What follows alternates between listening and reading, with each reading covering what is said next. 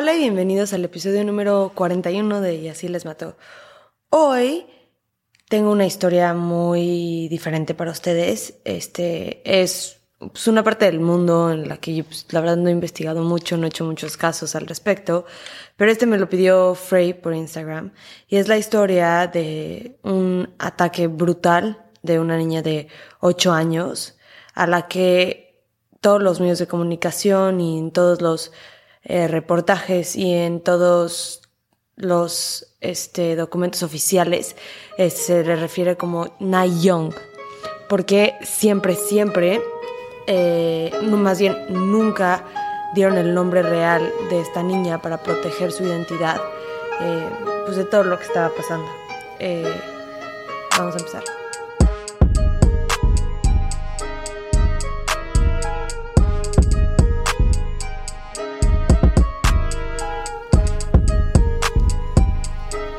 11 de diciembre del 2008, a las 8 de la mañana, una niña de 8 años, a la que le pusieron el nombre de Na Young, se estaba alistando para ir a la escuela.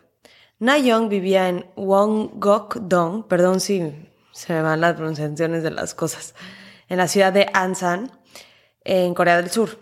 Es una ciudad muy cerca de Seúl, la capital. Era un día común y corriente cuando Young salió de su casa y empezó a caminar en dirección a su escuela.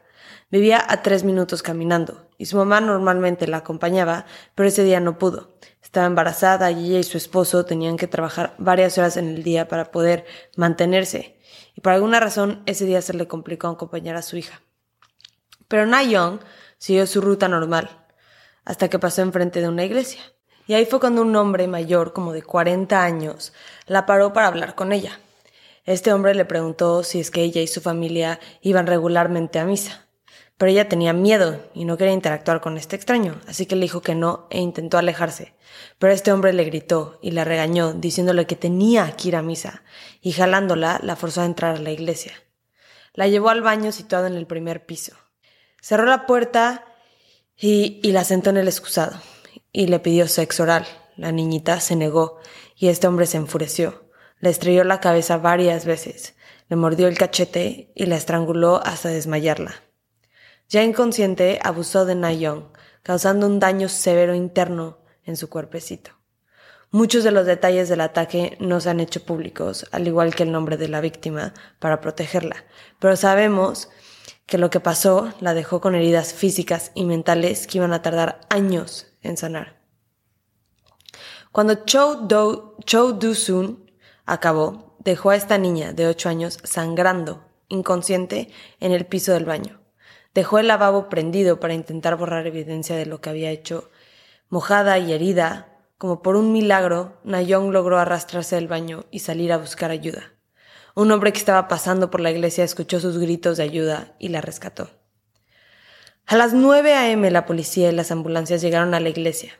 La policía inmediatamente empezó a buscar evidencia de que, que les pudiera llevar a la persona responsable vieron que alguien había intentado trapear la sangre y que esta persona también había limpiado el excusado para deshacerse de huellas digitales, pero no limpió el marco de la puerta y pudieron encontrar algunas huellas digitales usables para identificar a este individuo.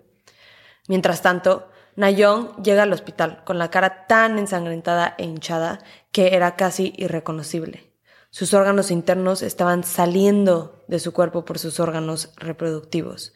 Los doctores nunca habían visto o escuchado de algo así y no podían creer que esta sobreviviente siguiera viva. Obviamente tenía hemorragias internas severas y trauma significativo en su cara y abdomen. Inmediatamente empezaron el procedimiento para salvarle la vida. En esta operación tuvieron que quitarle quirúrgicamente el ano y hacerle una colostomía. Para los que no sepan, la colostomía es un procedimiento quirúrgico en el que se saca un extremo del intestino grueso a través de una apertura llamada estoma hecha en la pared abdominal, que hace que las heces que se movilizan a través del intestino salgan por la estoma hasta la bolsa adherida a la piel del abdomen. Esta bolsa iba ahora a ser parte de su vida para siempre, un recordatorio de lo que ese hombre le había hecho ese día. El 80% de su recto, intestino grueso y genitales sufrieron daño permanente e irreversible, causado por el abuso. Compararon las huellas digitales encontradas en la escena del crimen en una base de datos similar a CODES y las compararon, las compararon con cualquier persona que estuviera en el sistema. La gente que está en el sistema son gente con algún historial criminal. Y dieron con una persona, un hombre de 56 años llamado Cho Du-sun. Tenía un récord de 17 delitos, incluyendo robo, extorsión y otra violación de años atrás. Este hombre estaba casado y de lo que pude encontrar mayormente se quedaba en casa limpiando y manteniendo el hogar, un trabajo tradicionalmente e históricamente asignado a la mujer. Tomaba mucho y constantemente, que va a ser algo muy importante cuando hablemos de la sentencia en este caso. Pero es importante saber que era un hombre violento aunque nunca había cometido un crimen tan sádico como este, sus antecedentes nos dicen que este individuo claramente es una amenaza al público. Ya teniendo una foto del sospechoso, la policía fue a entrevistar a Na Young. Ella les contó todos los detalles de lo que se podía acordar, pero lo más valioso fue que lo pudo reconocer en fotos. Y, y es en este momento cuando lo arrestaron. La historia de Cho Du-sun primero fue que él era inocente y que había visto a alguien salir del baño ese día. Y le escribió más de 300 cartas al juez diciendo que no era capaz de lastimar a un niño o una niña. Y luego cambió su historia. Ahora estaba diciendo que ese día había tomado mucho y que no se acuerda de nada. Una defensa, una defensa, perdón, que aunque se escuche estúpida, funcionó y es válida en Corea del Sur. Porque en este país esta es una defensa que usan mucho, especialmente en casos de violencia sexual. Estaba borracho, entonces físicamente y mentalmente estaba débil.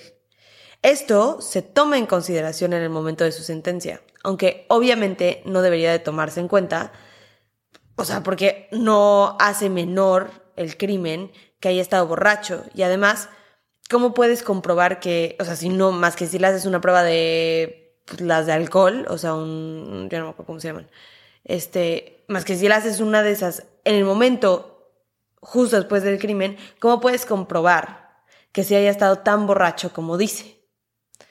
Pero otra vez, no justifica nada de sus actos que estuviera borracho. Y este tipo de defensas son las causantes de un gran problema en el país, porque en muchos casos de violencia sexual se han dado sentencias muy cortas o no tan severas como los crímenes que se cometen. Y este caso es un ejemplo perfecto porque la fiscalía estaba buscando una condena perpetua por sus crímenes contra Nayong, pero en vez de esto la corte declaró que en el momento del ataque estaba discapacitado mentalmente gracias al alcohol y por esto era incapaz de distinguir entre el bien y el mal de sus acciones. Entonces, el juez lo sentenció a solamente 12 años en prisión por el daño que le hizo a Nayong. Pero las heridas de Na Young no solo eran físicas. También sobrevivió un ataque mental y psicológico. Lo que le pasó fue un trauma enorme que a mi edad me cuesta mucho procesar. A los ocho años debe de ser algo profundamente difícil de entender y asimilar y sanar. En psicoterapia, Na hizo un dibujo en respuesta a una pregunta que le hicieron. La pregunta fue, ¿qué es lo que te gustaría que le pasara al hombre que te lastimó? Y dibujó a un hombre en la cárcel llorando, con ratas y bichos, y en él puso a alguien pegando o echándole algo en la cabeza. Pero quería que ese hombre no la pudiera lastimar y que sintiera dolor. Eso es lo que quería. Algo que es obvio, ¿no? O sea, sabiendo con lo que tiene que vivir y lo que sobrevivió. Y nosotros, espero que los que me estén escuchando ya sean puros adultos, pero nosotros como adultos podemos entender esa necesidad de hacer el, el, o sea, de hacerle mal a alguien que nos hizo mal. No que esté no estoy diciendo que esté bien, pero sí tenemos a veces esa necesidad de lastimar a alguien que nos ha lastimado, ¿no? Pero esas emociones son muy fuertes, muy fuertes de tener y son muy fuertes de entender y de, de asimilar y de poder poner en perspectiva, ¿no? Es una emoción, yo creo que fuerte para que un niño o una niña de 8 años lo esté sintiendo, o sea, que una niña de 8 años se tenga que estar preocupando de si alguien que le hizo daño tiene que estar en la cárcel o no, es un sentimiento muy fuerte, algo por lo que pasan muchos niños, especialmente si estamos hablando en países latinoamericanos, también mucho en Estados Unidos, en todas partes del mundo hay abuso sexual contra menores, pero es, son emociones muy fuertes de las que se tienen que hablar más. Ahora, en Corea, si la corte considera que este individuo está discapacitado por cualquier razón, tienen que reducir la sentencia, a veces hasta la mitad, que es lo que pasó en este caso. Pero hay algo de evidencia que demuestra que Cho Do-soon no estaba tan borracho como dice, o al menos hubieran podido comprobar esto la fiscalía si pues lo hubieran intentado, pero nunca lo intentaron. Y esta evidencia demuestra que sí estaba consciente de lo que estaba haciendo. Porque acuérdense que en la escena del crimen alguien había intentado limpiar la sangre con un trapeador y habían limpiado huellas digitales en el excusado. Alguien que no está consciente de sus acciones no intenta encubrirlas. Y por esto la fiscalía fue muy criticada porque nunca apelaron la decisión inicial del juez. Por este y más errores, muchos más errores, la familia de Na Young demandaron a la fiscalía por el manejo del caso de su hija, por retraumatizarla al interrogarla cuatro veces porque no sabían cómo usar la grabadora, por hacerla asistir a declarar cuando seguía en condición delicada en el hospital y por no utilizar la evidencia como fue debida. Y ganaron la demanda, por la cual recibieron 13 millones de won, un poco menos de 10 mil dólares. La decisión de la Corte causó una gran insatisfacción en todo el país. Hubo varias peticiones para que cambiaran la sentencia de Cho Do-soon, pero nunca funcionó nada. Y el 12 de diciembre del 2020, Cho Do-soon salió de la cárcel y se mudó a la casa de su esposa, a solamente un kilómetro de donde vivía Na Young y su familia. La policía incrementó la cantidad de cámaras de seguridad en el área, pero aún con eso la gente se sentía insegura. El propietario del departamento de la esposa de Cho Do-soon, que ni quiero hablar de ella, la verdad, porque en ningún momento perdió fe en su esposo. Nunca lo cuestionó de nada. Para ella, él era inocente. Pero el propietario los quería desalojar del departamento. No pudo legalmente porque estaba al nombre de ella, pero la gente afuera del departamento no paraban de protestar y la policía tuvo que ir en varias ocasiones a intentar contener las multitudes de personas. Como parte de su sentencia, cuando saliera, tenía que usar un, como aparato de GPS en el tobillo por siete años. Mantenerse a por lo menos 200 metros de distancia de Nayong, que se me hace muy poco. No tomar ningún tipo de droga o alcohol. Eh, iba a estar vigilado constantemente por policías. Esto incluía chequeos aleatorios en su casa, que normalmente para libertad condicional lo hacen una vez cada mes. Creo que en su caso lo estaban haciendo una vez a la semana. La familia de Nayong se mudó un mes antes de que Cho Do-sun saliera de la cárcel. Y eran una familia de clase baja y pudieron mudarse gracias a varias donaciones que les, que les hicieron posible dejar su hogar de toda la vida para empezar una, una nueva vida lejos del abusador de su hija. Que mucha gente obviamente estaba muy indignada que esta familia fue la que tuvo que dejar tantas memorias, un lugar que seguramente tenía muchos recuerdos muy bonitos como familia ellos fueron los que se tuvieron que ir y no el abusador. En el 2010, Na Young recibió una operación que exitosamente le reconstruyó lo que se había dañado de su sistema digestivo y pudo regresar un poco de normalidad a su vida.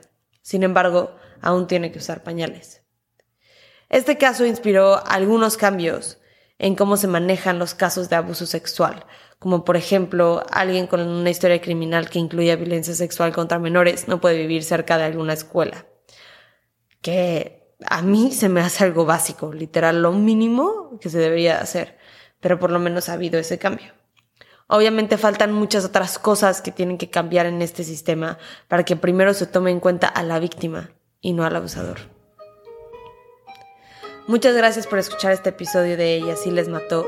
La próxima semana les voy a contar el caso o la historia de Catherine Knight, la primera mujer australiana a la que le dieron una condena perpetua por sus crímenes. No se lo pierdan.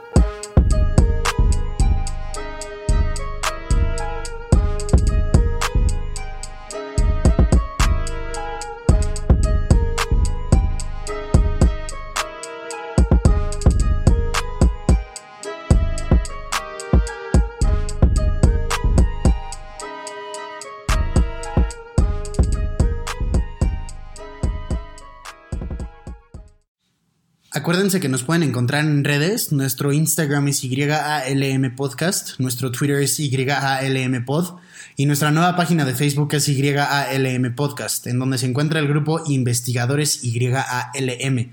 En este grupo vamos a estar teniendo discusiones respecto a los casos que vemos semana con semana, así que ahí lo pueden checar. Gracias, bye.